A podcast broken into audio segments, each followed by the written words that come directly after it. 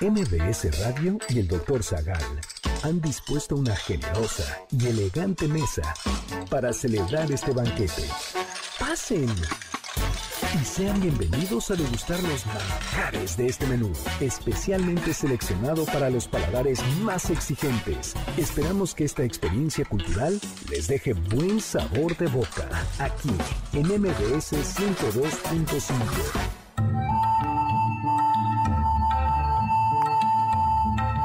el árbol más viejo en la Tierra actualmente? ¿Quién fue conocido como el apóstol del árbol? ¿Por qué los árboles han sido considerados puentes hacia otras dimensiones? ¿Qué plantas están relacionadas con los dioses? ¿Qué tiene que ver Morfeo con la amapola? ¿Cuál es el misterio de la flor de loto?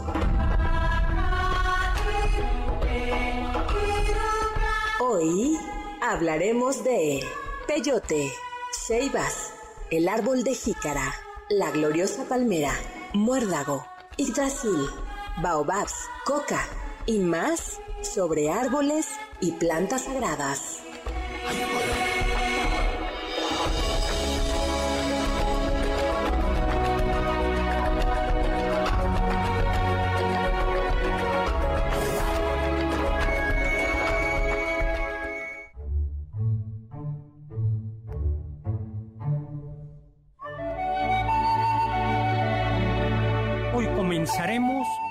Comenzaremos un viaje largo y cansado.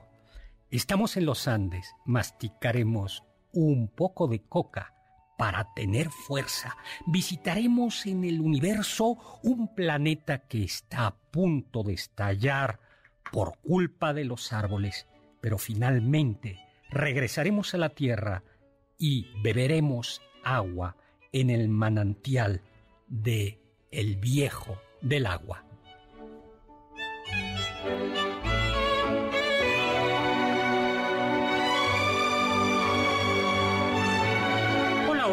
Y amigas, ¿qué tal? ¿Cómo están? Soy Héctor Zagal, bienvenidos como todos los sábados a las 5 de la tarde a este banquete, que yo creo que ya hay que cambiarle el nombre y no solo decir el banquete del doctor Zagal, sino decir el banquete de todos ustedes. Y nos acompaña, como 12 años siempre. para que dijera eso. ¿Mandé? 12 años para que dijera eso. Sí, pero vamos, no, no dije, dije casi todos. Ese, ese que, De ese casi que- todos. De casi Nos todo lo de la mesa. de ese que acaba de De hablar. que le quede el saco. Eh, eh, el, el que se mueve no sale en la foto.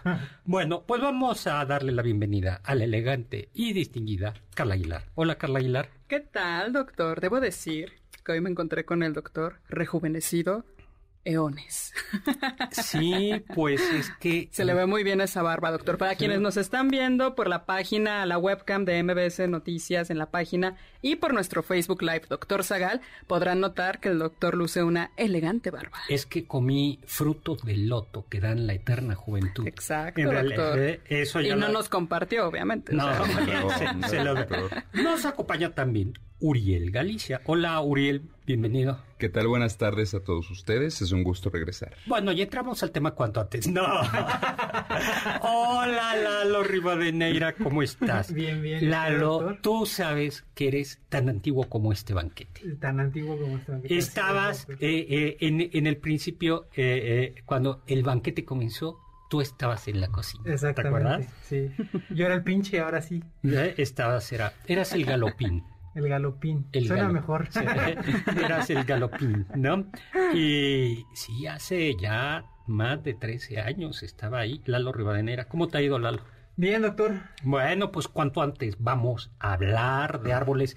Y a mí lo que se me ocurría, bueno, recuerden, estamos en vivo 5166105, mi Twitter arroba hzagal, zagal con z. Ya tenemos aquí a Juan Manuel en Twitter que está escuchándonos. Gracias, Eh, saludos. Marco Antonio, ¿tienen algún árbol favorito o con qué se relaciona alguna historia o recuerdo? A ver, vamos a comenzar por eso rápidamente. Es lindo. juega. A mí me encantan las jacarandas. Ah, bonito, el árbol que de la, a mí me gusta, el, el árbol de la Ciudad de México. Eduardo Rivadeneira, Pues mire, las jacarandas y los sauces. los sauces.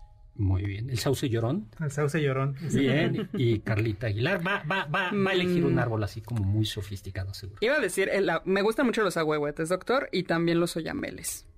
porque huelen a limón riquísimo. Ah, Acabo de ir a el Parque Nacional del Chico a estar unos días ahí en la montaña acampando y qué delicia lo rico que huelen esos árboles. Ay, doctor. qué bonito. Ojalá. Muchos saludos a nuestros amigos de Hidalgo. Ah, pues un súper abrazo. Yo hace algunos años que fui. Ay, cuando era joven sí salí de excursión. Pero usted sigue joven, doctor. No, Sí, doctor, ya, ya con esa barba, doctor, Ya. podemos El llevarlo con nosotros de, de- fiesta. no, no, no. no, no. de Héctor Sí. En el, in- en el interior sigo siendo el mismo. Árbol, el ahuehuete. Cuando era, mi papá tenía una casita de campo por Santiago Cuautlalpan, por, en el municipio de Tepozotlán, y íbamos con mis amigos, a el, re- había un río de aguas cristalinas, así como Maná, que hoy ya está todo lleno de, fa- de jabón, y el río iba a dar a un ahuehuete muy, muy grande, hueco, y en el interior había un ojo de agua. No, Wow. doctor, qué hermoso. Era, era precioso, ¿no? Con Era razón le gusta. Y Qué entonces padre. la verdad, y además iba con mis amigos, entonces era muy, muy divertido eso. Bueno, pues tenemos eh, ahí Ah, más, algo curioso de los, de, lo- de los, este, de los sauces. Esto me lo contaron, yo no, no, no, o sea, no me consta, pero me contaron que es, siempre crecen como en línea recta, porque se supone que es ab- eh, abajo hay ríos subterráneos que son los de donde van, este, tomando el agua. Entonces por eso Ah. cuando ven sauces siempre ven como en, li- en, li- en- en línea. Wow. Ah, eso no lo Ay, qué sabía. interesante. Lo Súper contaron. interesante. Y también le mandamos un saludo a Alteza Serenísima. Comenzamos con los regalos y platicamos de algo, si te parece. Perfecto, doctor. Vamos a regalar dos pases dobles. Un pase doble para Plácido Domingo en la Arena Ciudad de México y otro pase doble para Roberto Carlos también en la Arena Ciudad de México. Para quien nos diga su árbol favorito, doctor. Ahí está. Bueno, y de una vez un saludo a Víctor Guadarrama y a Rosa María Montaño, que le gusta el Ay, árbol del Tule. muchísimos saludos. Ah, y recuerden al 5166-1025. Ahí damos los pasos dobles. Cinco- eh, 13 de agosto de 1521 cae México Tenochtitlan cuando eh, alrededor de mil, menos de mil eh, soldados españoles y miles, miles de soldados tlaxcaltecas, pero también huejotzingas y texcocanos, pero sobre todo tlaxcaltecas. De los que siempre nos olvidamos, ¿no, doctor? Cuando tomaron, contamos esto. sí, tomaron la Ciudad de México. Y eso nos lleva, yo creo que de inmediato, a hablar de los árboles de Hernán Cortés. Mañana Carla y yo vamos a publicar un artículo sobre los árboles de Hernán Cortés. Pero vayamos a, al municipio de Antigua. No de Antigua Guatemala, sino de Antigua en Veracruz, a las orillas del río Huitzilapan, crece un árbol magnífico, una ceiba. ¿A usted les gusta la ceiba? Sí, claro. Sí. Son muy bonitos. Son, son bonitas, son, son impresionantes, ¿no? Crece una selva, una ceiba que tiene más de 500 años. Y dice la tradición eh, que ahí entraron los 11 navíos que comandaba Hernán Cortés por esa parte del río, del Golfo, eh, el Golfo, el río, y en esa ceiba amarraron los barcos de Hernán Cortés el jueves santo 21 de abril de 1519. ¿Verdad o mentira? Bueno, es una ceiba famosa. Sí, de que es famosa. famo- ya simplemente más de 500 años, pues ya la hace célebre, ¿no, doctor? Y Pero, además bastante robusta, ¿no? Para, Para- amarrar 11 barcos, Barcos. yo creo que es bastante... Sí, pues ya le acaban de quitar todo el, todo el encanto. en efecto, de acuerdo con un arque- el, el historiador y antropólogo del INA, Omar Ruiz Gordillo, pues no. Parece que ese árbol, que es un árbol muy famoso, eh, pues no, no, por varios motivos. Y uno de los motivos es que no podían entrar por ahí los barcos, eran demasiado grandes para que entraran. eh, Exacto, justo en el cauce donde desemboca el río y se une con el Golfo de México, ahí dice que hubiera sido imposible que entraran las naves tan pesadas de Hernán Cortés. Exactamente. Con lo cual, pues no. Pero también hay otro árbol famoso. Hay, bueno, hay una serie de árboles famosos también en, anti- en la antigua Veracruz. Y esos árboles crecen en dónde? A ver quién estudió. En la casa de Cortés. Exacto. Ese, murmullo. Fuerte, fuerte. Eh, En la casa de Cortés. Ahí también, hoy había una casa de eh, más de 10 habitaciones que se decía que fue la primer casa de Hernán Cortés en México. Pero, pero, parece que no es así. Sino que no fue de Hernán Cortés, sino era pues, de españoles, un lugar de armamento, donde se guardaba armamento y donde también estaban presos los esclavos Yo, yo, yo tenía entendido que la primera casa de Cortés aquí en México había sido por donde está la, la Plaza La Conchita en Coyoacán. Eso habían dicho. bueno, yo había escuchado, pero no sé. Pero ese tampoco es de Cortés. No puede ser.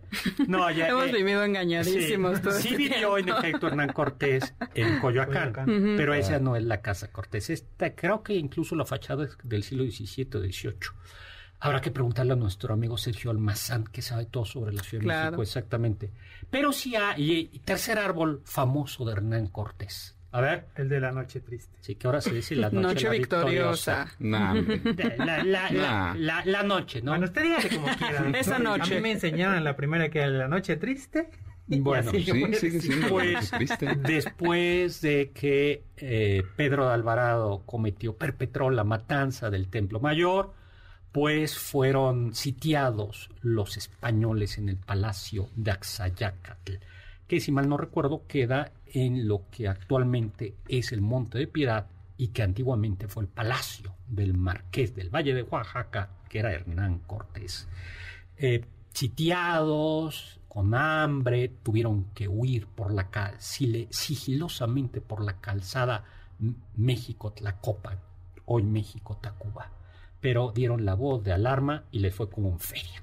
Hay que recordar que la calzada estaba rodeada por los costados era eh, sí había agua y las canoas llegaron con los mexicas pues cargados con lanzas venían detrás de ellos desde Tenochtitlan por los por los dos costados y además habían cortado algunos de los puentes ahí es. famoso el famoso santo salto de Alvarado que ya también le quitaron el nombre no, puede ser. ¿Ya no, es, ¿Ya no, es, Puente de Alvarado? Ya no. Ya, ¿Ahora cómo eh, se llama? Eh, Calzada México Tenochtitlan. Porque según la tradición, venían detrás y entonces Pedro de Alvarado dio literalmente un, un salto, olímpico para con una garrocha para salvarse y por eso se conoce se conocía como el salto de Alvarado el puente de Alvarado pero pues con esto de la descolonización ya le quitamos el nombre Está bien. Eh, a eso y finalmente lloró ¿en dónde lloró? en un árbol no cualquier árbol, o sea, un árbol magnífico, ¿no, doctor? Un agüehuete que estaba ahí. Agüehuete. Que está ahí. Que está ahí. Bueno, Todavía después de los incendios, lo que queda de ese agüehuete. lo que queda. Pero... ¿Usted lo conoce, doctor? Sí, yo tengo por ahí una foto al, lado de lo que queda. De... Digo, en la vocacional que está enfrente, entonces lo veía a diario. Lo Ay, O sea, tú fuiste el que lo quemaste. No, porque lo quemaron con En exclusiva. Sí, sí, porque, ayer, porque está una iglesia eh, muy cerca y entonces la, la, fiesta patronal, pues... Esto de el pueblo de Popotla. Y yo tenía un maestro, tenemos, bueno, a ti te dio clases Carlos Chano, ¿no? Sí, a mí me Que decía que eh, había que tener siempre en todo negocio, en toda empresa, en todo asunto humano, un plan Popotla, que es qué hacemos en caso de huida. Decía, cuando, mm. cuando emprendes algo de cierta importancia, hay que tener un plan para que no le pase lo decía para que no te pase lo que sí la pésima improvisación no que fue perdimos todo todos murieron. el plan popota bueno pues pues tampoco ah. lloró doctor Bernal Díaz del Castillo, uno de los soldados que hace una gran crónica en su historia verdadera de la conquista de la Nueva España, nos dice que varios de los generales, incluido Cortés, llegaron a los patios de Tacuba, y que todos soltaron lágrimas al ver, bueno, al caer en cuenta de que ya no iban a llegar más españoles, que ellos eran los últimos en llegar, se había perdido gran parte del tesoro y eran los únicos y debían seguir adelante. Bueno, pues ya que hemos hablado de tres árboles cortesianos, vamos a un corte y recuerden, hay regalitos. Regresamos 5166 1025.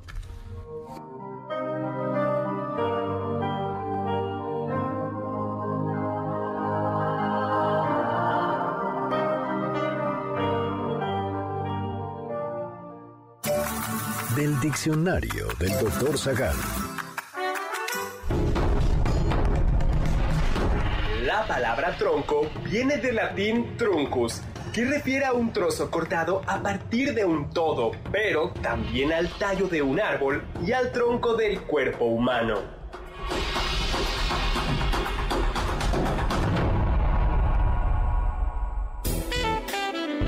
No te pierdas ninguno de nuestros menús y sigue el banquete del Dr. Zagal a través de las redes del 102.5. En Twitter, arroba mbs 102-5.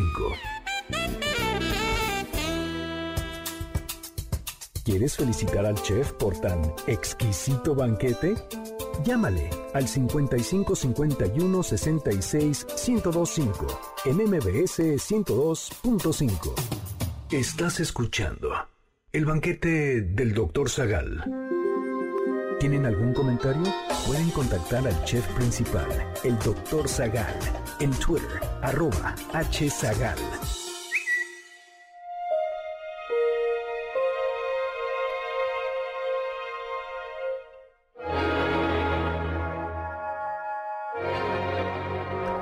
Un sauce de cristal, un chopo de agua, un alto surtidor que el viento arquea, un árbol bien plantado, más danzante, un caminar de río que se curva, avanza, retrocede, da un rodeo y llega siempre.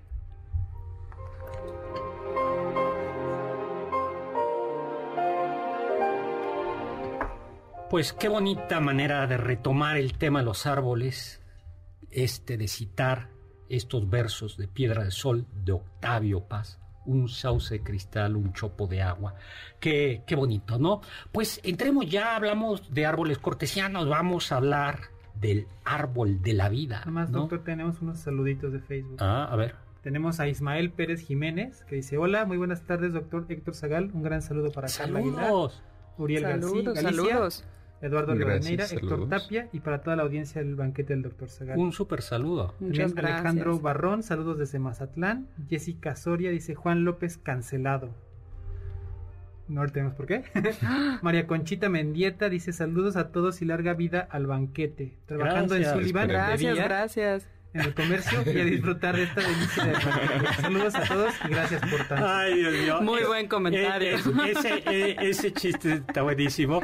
Eh, es un chiste chilango. Solo los chilangos Totalmente. lo podemos entender. Sí, sabemos lo que Y no pasa. lo, va- y no lo vamos a explicar No, aire. bueno. Doctor, también a mí me gustaría mandar un saludo. Ah, perdón, ya. Manuel Rodríguez, saludos a todos desde Lake Tahoe, Nevada. Carlos muchas gracias. Dávila, doctor Zagal, maestro, aquí estamos acompañándolos. Y Catalina Juárez Morales, saludos. Saludos. Muchas gracias, saludos, saludos. A mí también me gustaría mandar un saludo especial al tío Carlos Sosa Chamán, que hoy es su cumpleaños. Ay, muchísimos saludo saludos. al tío. le gusta Gracias. bastante el programa del doctor. Gracias, un, un Muchas saludo. felicidades Saludos, y un tío. saludo. Doctor, ya también tenemos ganadores para los pases dobles para Plácido Domingo. Felicidades a Carolina Flores López y Roberto Carlos para José Alberto Piedra Robles. Pues vamos a hacer otro regalo y es Perfecto, sigue la temporada de Imperio.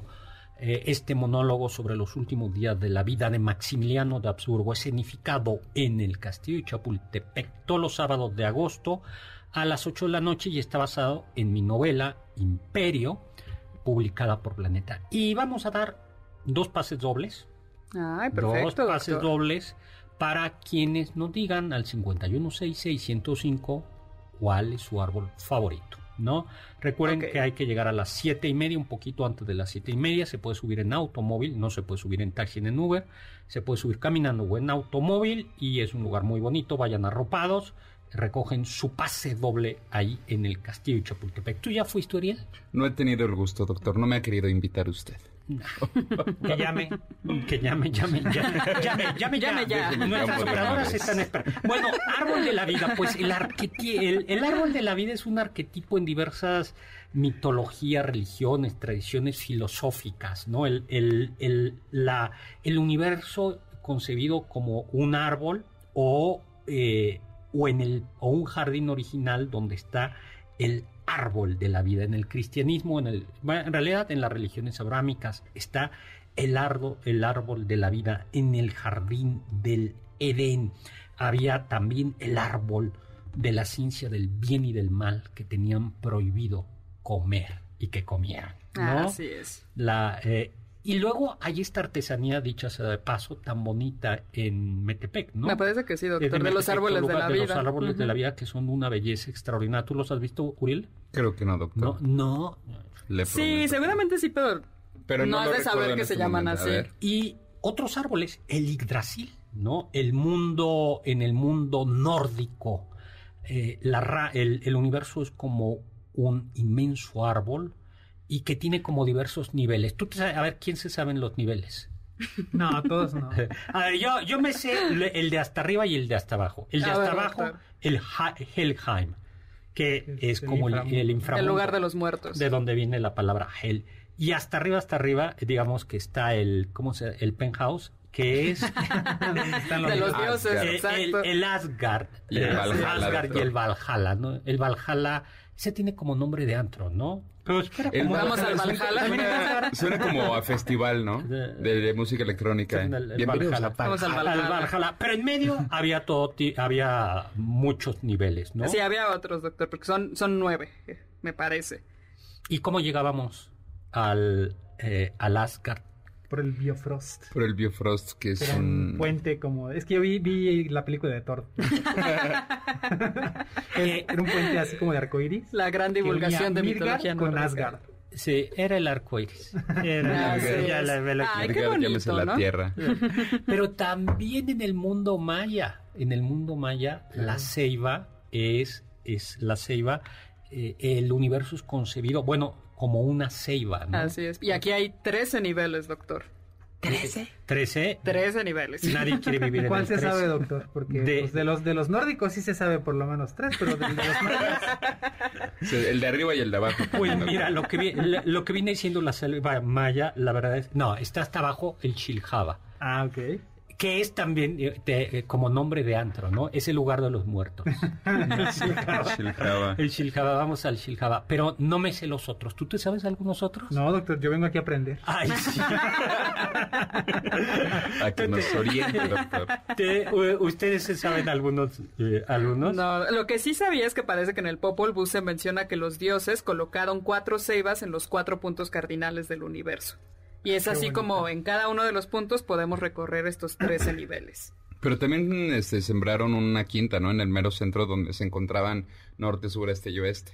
¡Ay! Mm, ¿Qué tal? Tiene que ver también, bueno, esta tradición de los voladores de Papantla, bueno, que no son de Papantla, los famosos son de Papantla, pero es toda la zona del Totonacapan. Eh, acortan un árbol, le hacen, hacen un ritual antes de cortarlo y luego lo trasladan y tal. es el, palo este, pues es un árbol que cortan cada año, ¿no? Y, hacen todo un ah, ritual alrededor del árbol. Es Yo tampoco. Ah, eso no lo. Y también hacen un ritual. En, el que está hasta arriba, el que, el que parece que no corre riesgo, que está tocando el tamborcito, hace un ritual a los cuatro puntos cardinales también. No, no, no, no, sí, sí, corre. no, pues sí. Ya les, les voy a decir algo cruel. Cuando ponen el árbol, Ajá. un guajolote abajo primero. ¿Un guajolote? Ajá, ¿hacen el hoyo? Vivo? Sí. Ah. ¿Hacen el hoyo? Aja. Ajá. Ponen el guajolote y luego ponen el tronco de la... Es para que pueda girar, entonces. ¿Para qué? ¿Para qué? Sí, Engrasador. Ya no digan eso, pobre animal. Bueno, eh, pobre animal. bueno, esa es una tradición de los pueblos originarios, pero, pero yo la verdad es que preferiría que no, que, que otro tipo de cimiento. Pero debe tener esa, ese sentido, ¿no? De la vida, la sangre es el cimiento. Exactamente. Para que florezca el sol, el árbol y el sol. Y... El baobab. Ah, es, a mí es un árbol que me desconcierta. No, no, me gusta, pero tampoco me disgusta, ¿no? Como el principito, doctor. Y que lo han visto, ahora, ahora lo ponemos. Es un árbol que tiene un tronco largo y sin ramas y hasta arriba las ramas. Así es. Y que es alto y se decía que los dioses es un es propio eh, está en el escudo de de Senegal y, me, y hay muchos en Madagascar. Y los dioses era un árbol que crecía tan alto que los dioses lo castigaron por vanidoso. Por vanidoso y lo plantaron al revés. Justo porque le habían dado el don de la belleza, porque oye, pues eres muy bello, yo te voy a dar larga vida. Y dijeron, ¿sabes qué? Me voy a seguir, voy a crecer. Y por desobedientes y soberbios, los plantaron al revés, justamente. Y aparece en el Principito de Antoine de Saint-Exupéry. Su libro favorito, ¿no? No. ¿Por qué no, doctor? Bueno, en el Principito son tratados con desprecio. Vean esto. Dice, el suelo del planeta del Principito está infestado de semillas de baobabs que si no se arrancan, acabando de surgir y en cuanto se les reconoce, pueden cubrir todo el planeta, perforarlo con sus raíces, y si el planeta es muy pequeño y los baobabs son muchos, lo hacen estallar. De hecho, Juan Manuel ya nos mandó el dibujo de, justo el dibujo de, del principito, donde aparece el árbol Sí, ¿no? Un planeta muy pequeño y los baobabs gigantes a punto de aparece uno, ¿no? Y está que está a punto, o sea, que lo, abarca todo. Pues ya tenemos ganadores del pase, de los pases dobles. Perfecto, doctor. Muchas felicidades a Aranza Castañeda Mendoza y a Onosre Alfonso Pérez Carrizales. Pues nos veremos el sábado. Yo espero estar el sábado por ahí. Hoy también estaré por ahí y los saludo. Bueno, vayamos también al mundo nórdico. Hay un arbusto, el acebo, árbol sagrado para los druidas, los druidas sacerdotes, un tipo de chamanismo, ¿no? Así es. Eh, sí, recuerden que no sabemos mucho en realidad de los celtas, lo sabemos gracias a las crónicas que tenemos de los romanos, especialmente de Julio César, entonces todo esto es así como un intento de reconstrucción. Y eh, el acebo servía para defenderse de las hadas y los duendes, porque en la mitología druídica las hadas no eran como campanita, buenas gentes. ¿Cómo no, doctor? No, no me diga eso. No, era peligrosas las, las, las hadas. Entonces había que defenderse de ellas. Y había, eh, aparece también en la mitología el rey del acebo, que es algo así como un hombre verde, si lo, a ver si lo ponemos luego en Twitter, ¿no? Que es como un hombre árbol, o más que uno, en lugar de barba tiene plantitas, ¿no? Así es, doctor. Como un gigante verde. Y que eh, es eh, el rey de la época de calor, porque el, acer, el acebo está en la época de calor y luego viene la época de frío y es cuando aparece el rey del roble, que es otro árbol. No, nada más la idea esta de las hadas es mucho más cercano a estas brujas de, la tradición de Merlín y, ¿cómo se llama? Y Arturo, ¿no? Que son las hadas las que la, dama del lago y, su hermana que son como medio malvadas es esta idea de las hadas, no, no Por eso no confíen ustedes en las hadas. No. no. Ya de entrada si ves a un ser chiquito con alas, pues ya le corres, ¿no? Porque pues algo malo está pasando aquí. Tú le, tú, tú, lo que tú le echarías flita. Sí, yo, yo le haría como, o sea, si veo, si veo algo volando grande, sí, doy como un como un, un manotazo. un manotazo. Ay, campanita, discúlpame, comadre.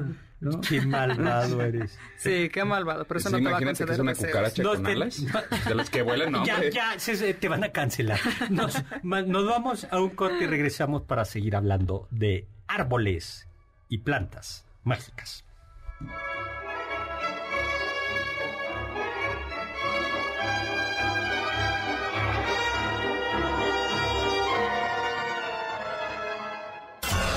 Los sabios dicen.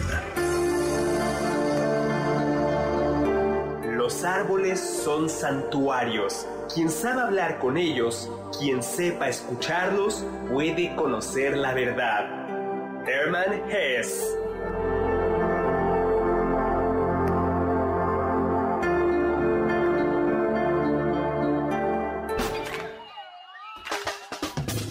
¿Faltaste alguno de nuestros banquetes? ¿Quieres volver a degustar algún platillo? Escucha el podcast en mbsnoticias.com. MBS 102.5. ¿Quieres contactar a los ayudantes del chef? Puedes escribirles en Twitter, arroba carlapaola-ab, Héctor Tapia, arroba Toy Tapia, Uriel Galicia, arroba U Cerrilla, Lalo Rivadeneira, arroba Geribadeneira.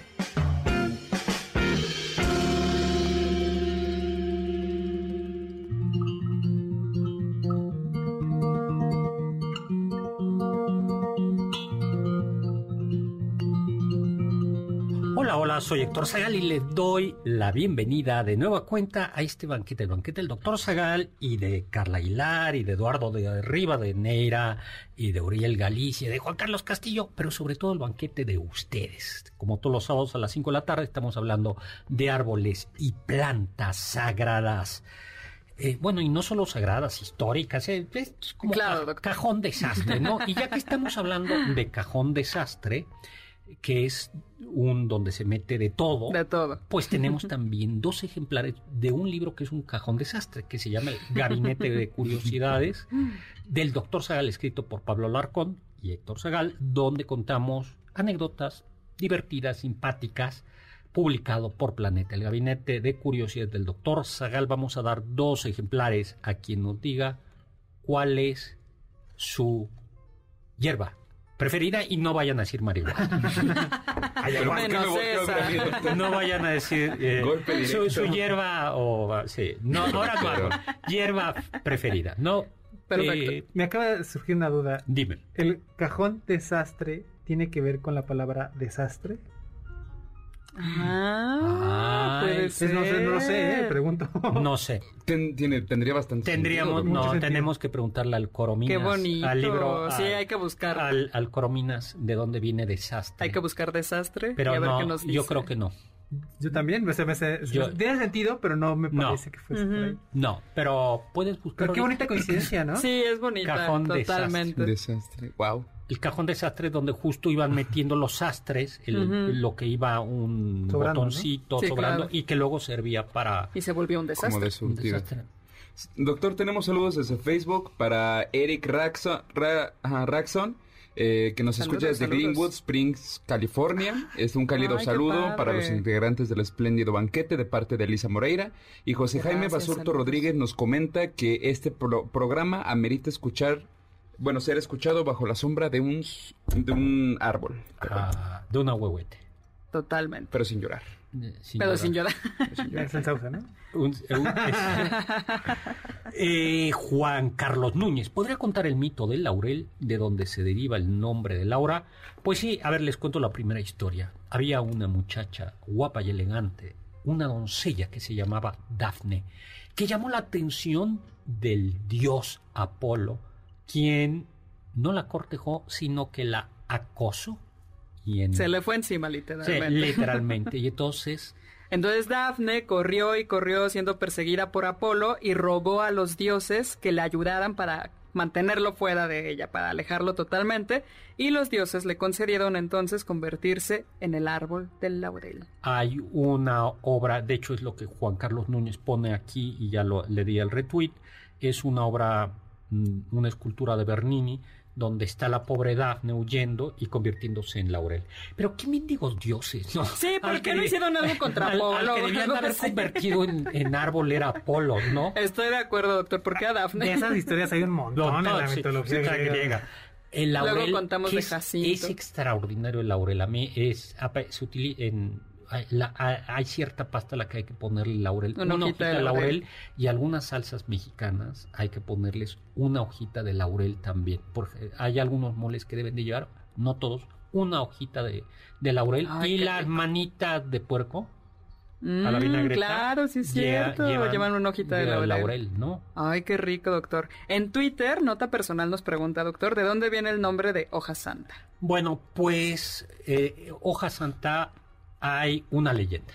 A ver, doctor. No, a ver, tú cuenta la, leyenda. bueno, yo lo que investigué, doctor, y esto es una leyenda, es que la Virgen María estaba lavando los calzoncitos del niño Jesús y los dejó secar en el arbusto de la hoja santa. Pero esa leyenda tiene un pequeño problema. Y Ligerísimo problema. Y es que la Virgen María y el, niño Jesús, eh, el niño Jesús nació y creció en Tierra Santa, allá por Israel, y la hoja santa es de Mesoamérica. Entonces, eh, la, misma leyenda tiene un problema de consistencia porque no había magueyes nopales ni, ni hoja santa. A lo mejor se vinieron de vacaciones, doctor. Puede ser, ¿no? Un lugar más cálido, mejores playas. en verano, antes a lo mejor el, el, apóstol se la trajo consigo, ¿no? A ver, a ver, eh, a ver, cuenta esta historia. No, era Tomás, no. Era Tomás. Santo Tomás, El apóstol Tomás se supone que cuando va a evangelizar, ¿no? Toma un barco y llega. Eh, creo que es en. No sé si es en la disputa de Valladolid, donde sale el tema. No, bueno, hay, hay, hay, tradiciones orales donde dicen que había un hombre. Eh, de hecho, la, leyenda de Quetzalcoatl viene de ahí, ¿no? O sea, cuando intentan. Cuando los primeros eh, evangelizadores intentan compaginar. compaginar las historias, dicen que Quetzalcoatl en realidad era el apóstol Santo Tomás que había traído esta idea de no sacrificios, ¿no? De amar a prójimo. Exactamente, había una, una leyenda, bueno, una tradición. Eh, Tomás Apóstol fue evangelizador de la India. De hecho, hay grupos cristianos muy antiguos en la India, muy, muy, muy antiguos. Y de ahí pasó la leyenda de que, pues, de la, si llegó a la India, pues ¿por qué no llegó a las Indias? Ah, porque ¿no? llegó a las, a las Indias y entonces el apóstol evangelizó aquí. Claro. Y De hecho, las cruces de Santo Tomás son famosas porque es la cruz eh, con las puntas como muy florales y además encima de una flor de loto, justo haciendo alusión de que fue a evangelizar a la India. Es una cruz que se encontró en la zona cristiana de la India. Y ya que hablamos del loto, hablemos del loto. ¿no? El loto es una El, el, loto es una flor acuífera. ¿no? Que le encanta al doctor Saga. Sí, la verdad es, que sí, eh, que se da en ríos donde el, agua corre mansamente, fluye mansamente, y es una flor que en el antiguo Egipto representaba el sol, ¿no? Y en, eh, en Porque es ese renacimiento, porque justo viene desde las profundidades más oscuras del agua y sale.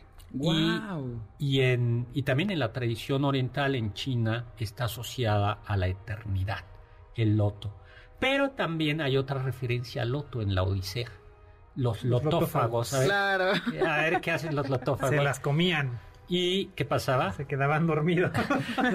no, no solo eso, olvidaban de dónde venían. Sí, sí, sí. Entonces, sí, imagínate que tú, Uriel, llegas a una fiesta y te dan la flor del loto.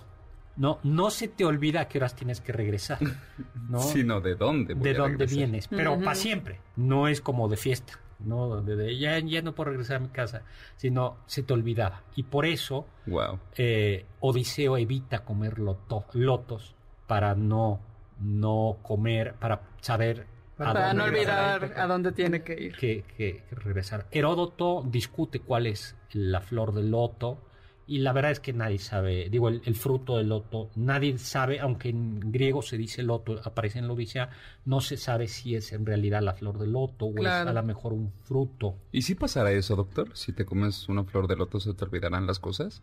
¿A poco quieres hacer el experimento? No, pues es que me, me surgió la duda, doctor. Imagínense. No. No, cuidado, ¿no? No, no vayan a comer No, no, no, yo no estoy diciendo que lo hagan, pero me pregunté si... ¡Ahuehuete!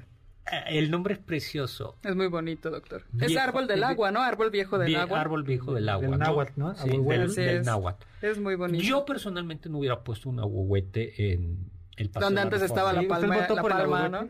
¿Mandé? ¿Votó por ahuehuete? No, yo no. No, porque el, el, el, lugar del ahuehuete no es una calle eh, de ese tipo. El lugar del ahuehuete es un ojo de agua. Como bien lo dice su nombre, ¿no? Sí, Donde hay o un manantial o un, o un río, ¿no? Sin embargo, es un árbol eh, longevo. Pero doctor, ya que hablamos de dónde antes estaba la, palma, ¿por qué no hablamos de la palmera?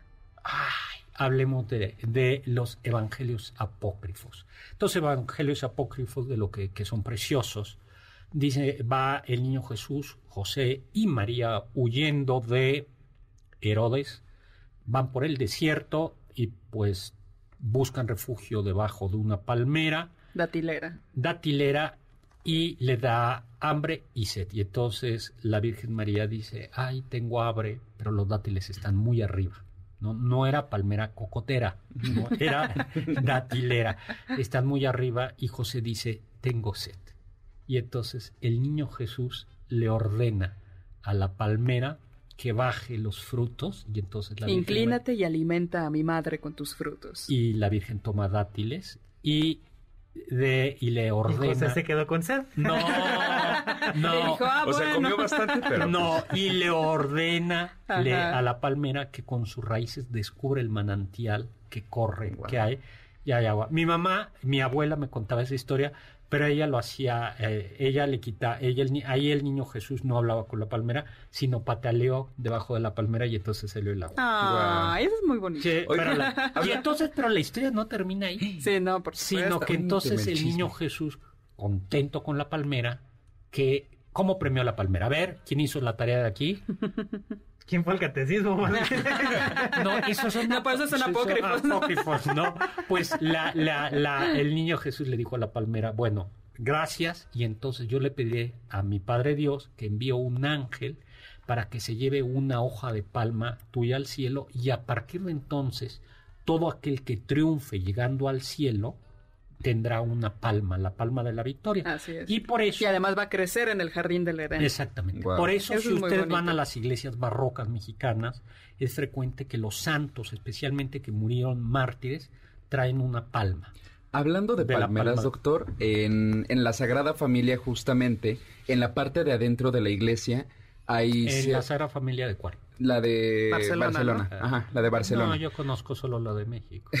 no, no. hay, este, columnas que representan árboles y en la parte donde están las luces hay hojas de, palma justamente por la santicidad y, el Domingo de Ramos, todo. Y la verdad está, impresionante hablando de las palmas. Y pues ese fue un, un árbol que fue bendecido, ¿no? En cambio el higo es maldito por Jesús porque no le dio los frutos que quería comer. Además, no siendo fruto, no siendo tiempo de higos. Pero esta, o sea, sí entiendo, yo también me enojaría mucho si me acerco, tengo hambre, quiero un higo, o sea, también estaría muy enojada, pero no hubiera sido mejor que dijera, bueno, da frutos. No, porque el, porque lo que explican dice, a ver, no, no es que quisiera. A ver, ¿cuál es la interpretación? la, la, interpretación es que el gesto, el, el, el gesto es una enseñanza y la enseñanza es que los cristianos tienen que dar frutos y que no valen las excusas. Y entonces... Mm. Eh, no vale decir, ahorita no, no es tiempo. no puedo, no, ya mero, ya casi, el año que entra sí estudio, eh, ahorita ya en Semana Santa me pongo a dieta, pasando la Navidad ya dejo de beber. Claro, claro. Y entonces por eso hay que hacerlo gráficamente.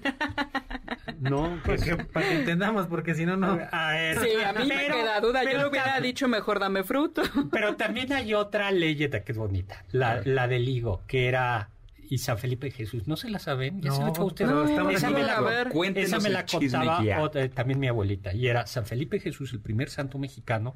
Decían que era un niño que vivía por ahí por el centro, por la catedral, muy latoso. Y entonces su nana le decía, ay Felipe, eh, el día que sea santo tú, había una higuera ahí todas reseca, pero pues no la habían cortado, y al día que tú seas santo, esa, esa higuera, va a reverdecer. Va, a reverdecer. y que, que, que San Felipe Jesús se va eh, a Filipinas, el chiste es que termina en Japón, lo martirizan, y el día que lo martirizan, reverdece ah. la higuera de San Felipe de Jesús. Misma que luego ya los chilangos nos encantamos de, de, cortar y quién sabe dónde quedó la, mm. la higuera. es una historia bonita, doctor. Malus cotonus, manzana algodonera. Ay, qué bonito el melocotón o durazno. Exactamente. Eh, pues que, no es lo mismo, ¿no? Ya nos tenemos que ir a un corte y vamos a hablar ya no de eso. Tenemos un invitado a nuestro regreso y regresamos. Saludos. Adiós.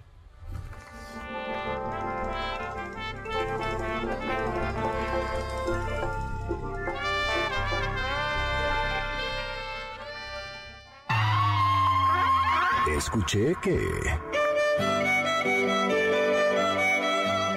Miguel Ángel de Quevedo se le conoce como el apóstol del árbol, porque dedicó su vida a preservar el ambiente mexicano por medio de reforestaciones de varias hectáreas de la capital mexicana y sus alrededores. Una de las acciones más importantes de Quevedo en la capital mexicana fue la donación de una hectárea de su rancho Pensacola en 1901, la cual se convertiría en un vivero con el paso de los años, el gobierno se encargaría de comprar propiedades aledañas hasta que finalmente se hizo de 39 hectáreas dedicadas a la producción de árboles que pueden ayudar a la forestación y reforestación de la Ciudad de México.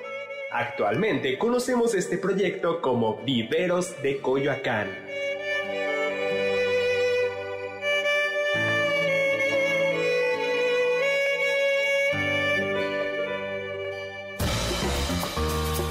Anécdotas, datos curiosos y uno que otro chisme de la historia y la cultura. Sigue el banquete del Dr. Zagal a través de las redes del 102.5 en Instagram, arroba mbs 102.5. Ponte en contacto con nosotros en nuestra página de Facebook, Dr. Zagal. Ya volvemos a este banquete después de un ligero entremés comercial. ¿Listos para el siguiente platillo? Quédate con nosotros. Aún hay mucho por picar y la promesa sabrosa, el postre. Hay quien dice que... La especie de árbol más vieja de la cual aún tenemos ejemplares es el ginkgo biloba, Se le considera un fósil viviente debido a su presencia desde hace al menos 160 millones de años, durante la era jurásica. Parece que es originario de China.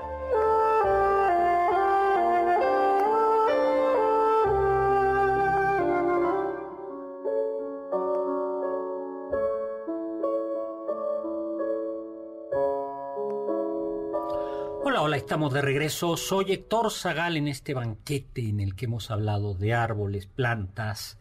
Y bueno, rápidamente, tenemos ya ganadores del gabinete, de este libro, El Gabinete Curioso del doctor Zagal, escrito por Pablo Larcón y Héctor Zagal, publicado por Planeta.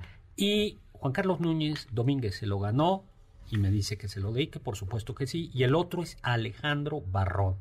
Y le mandamos un súper saludo especial a tres personas que nos escuchan todos los sábados, a Sofía Segovia, a Aida Rojas, Aida y por supuesto a Federico Torres. Oye, pues tenemos hoy, vamos a entrevistar brevemente desde Fresnillo, Zacatecas, al señor, al doctor Simitrio Quesada, que es el coordinador de biblioteca de Fresnillo en ese estado, el estado Zacatecas, de donde era ni más ni menos que López Velarde. Él era de Jerez, Zacatecas, si mal no recuerdo. Eh, doctor Quesada, ¿cómo está? Bienvenido. Muchas gracias, ¿no? Y además yo nací en Jalpa, de donde es el famoso Tomás Mojarro, el valedor. Ah, claro, este, por supuesto, por supuesto, lo, de Radio UNAM, ¿no? Me, acuerdo muy bien. Oh, pues muy bien, doctor Quesada, bienvenido a este banquete. Oiga, pero antes de seguir, ¿cuál es su árbol favorito? Mi árbol favorito, híjole, yo creo que el árbol de Guamuchi. Ay, mire. Uh. claro, no, y yo no lo conozco. Yo no lo conozco. ¿Es de cuando por allá? cuando vengan a Zacatecas nos trepamos todos. Ay, me encanta esa idea. me encanta esa idea, gracias. Eso, es de zona semidesértica, ¿no? Así es. Así ah, es. Estoy viendo uno enfrente de mí. Pues muy padre. Ay, qué bonito. oiga, doctor, oiga, cuéntenos un poco qué es lo que hace, porque nos iba, eh, qué hacen por allá, eh, platíquenos de las bibliotecas, usted, sus planes de lectura, pero sobre todo nos iba a hacer una invitación a unos juegos florales, ¿verdad? Claro que sí. Bueno, hay mucho por hacer en Zacatecas, como en casi todos los estados del país. Vivimos hace 35 años el boom de las bibliotecas eh, las más de 7.600 bibliotecas que están en el país, pues más de la mitad fueron instaladas en los años 80, pero eh, ha habido cierto abandono de los gobiernos federales porque se instalaron estas bibliotecas, se llevaron libros, pero se les olvidó renovar los acervos. Y entonces eh, las generaciones que crecimos en estas bibliotecas, ya tenemos 40 años o un poco más, yo tengo 47, y nuestros hijos van a las mismas bibliotecas y ven los mismos libros. Hubo gobiernos federales en los que lo único que se hacía era llevar revistas. Había contratos millonarios a suscripciones de revistas y era lo único nuevo que se llevaba. Entonces las bibliotecas quedaron un tanto relegadas. Y quienes nacimos en los años 70, quienes crecimos en los años 80, vivimos esa transición a, la generación del botón. Teníamos ya los controles remotos. Y ahora somos papás de los de la generación touch. Ya todo es el cristal, ya tocas el cristal. Aquí los jóvenes comensales son de puro cristal, ¿eh? Sí, sí, sí. ah, fíjese qué, qué maravilla, doctor o sea, son de cristal por lo sensible y son de cristal porque tocan el cristal y ahí está el comando. Todavía ah. algunos de nosotros nos tocaron los primeros celulares con los botonzotes. Oiga, y, eh, y cuéntenos un poquito de estos concursos, porque me decía que son unos concursos literarios, juegos florales, que es la manera, eh, pues como más clásica de, de llamarlos, y tiene ahora mismo una convocatoria abierta, ¿verdad? ¿Quiénes pueden participar? ¿Cuáles son los temas? No sé, platíquenos.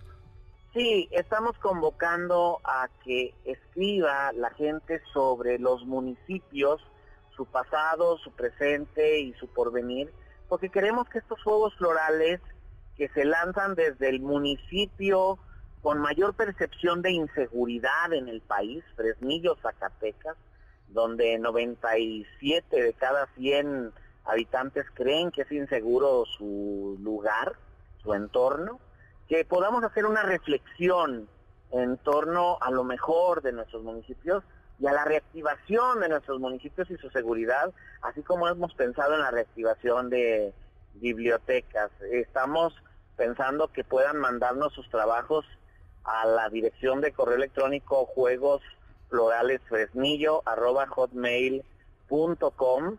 Es un certamen eh, cuyo primer lugar ganará 30 mil pesos. No le diga que aquí se está apuntando ya. a los mejores trabajos. Y, y fíjese, doctor, que son cuatro los juegos florales que tenemos aquí en el municipio de Fresnillo. Tenemos en febrero los Juegos Florales de la Amistad con cuentos para jóvenes, cuentos que honren la amistad. En mayo tenemos los Juegos Florales de la Maternidad, pero contrario a lo que sucede en el país en que los hijos le escribimos la carta a la mamá y premian a la carta donde el hijo moquea más y se arrepiente más, acá en Fresnillo le hemos dado la vuelta. Acá el concurso es para que las mamás nos escriban a nosotros. Que las mamás hablen de la friega que es ser mamá. Y yo sé que las que están allí en la mesa, que son mamás, pues eh, entienden muy bien qué difícil es ser mamá y, estar en el mundo profesional al mismo tiempo. Claro. Y tenemos los Juegos Florales de agosto, que son a los que ahorita estamos convocando, y en diciembre tenemos los Juegos Florales navideños, a propósito de árboles y de flores el premio allí es la flor natural de la Nochebuena, la poinfeta. Oiga. además del, del, premio económico. Con estos cuatro juegos florales al año, estamos buscando que podamos reactivar también no solo la lectura, estamos con la Estrategia Nacional de Lectura, sino también la escritura, porque la escritura propicia esta reflexión, este reconocimiento es importante que nuestros profesores vuelvan a escribir y que vuelvan a tener hábitos lectores, estas generaciones sigan pegadas a los libros y menos a estas a estos cristales de las pantallas. Doctor, muchísimas muchísimas gracias. Lamentablemente el tiempo es el tirano, se nos acabó el tiempo. Nada más, ¿pueden participar quiénes en estos juegos florales? Pueden participar personas de cualquier punto de la República. Exactamente. Entonces, amigos, amigas, está abierta la invitación. ¿Nos repite la dirección electrónica? Es hotmail.com. Pueden enviarlo desde su actual cuenta de correo electrónico porque los tres jueces no van a tener acceso a la cuenta de correo a la que se mandan estos trabajos, sino que el mantenedor va a enviar los trabajos vamos a pedir eh, un texto sobre municipios, pasado, presente y porvenir, y un archivo donde vengan los datos reales Perfecto. puso el seudónimo en el trabajo. Muy bien, pues le agradecemos muchísimo, doctor, y bueno, pues mucha suerte y qué bueno que siguen, pues, seguimos fomentando la escritura y la lectura, pues nos tenemos que despedir ya. Muchísimas gracias a Carla Aguilar, a Lalo Rivadeneira, a Uriel Galicia, a Oscar Sakaguchi, que nos ha estado apoyando en cápsulas, Carmen Cruz Larios, Héctor Tapia, Controles, Víctor Luna, Gracias en la producción a Juan Carlos Castillo y Carla Aguilar. Los dejo con el siguiente programa, Balones al Aire con Eduardo Chabot y todo su equipo. Pero los dejo sobre todo con Immanuel Kant que nos dijo, sapere aude, atrévete a saber.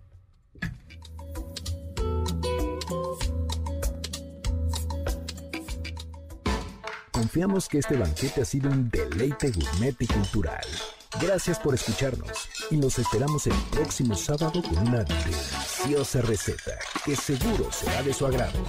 MBS 52.5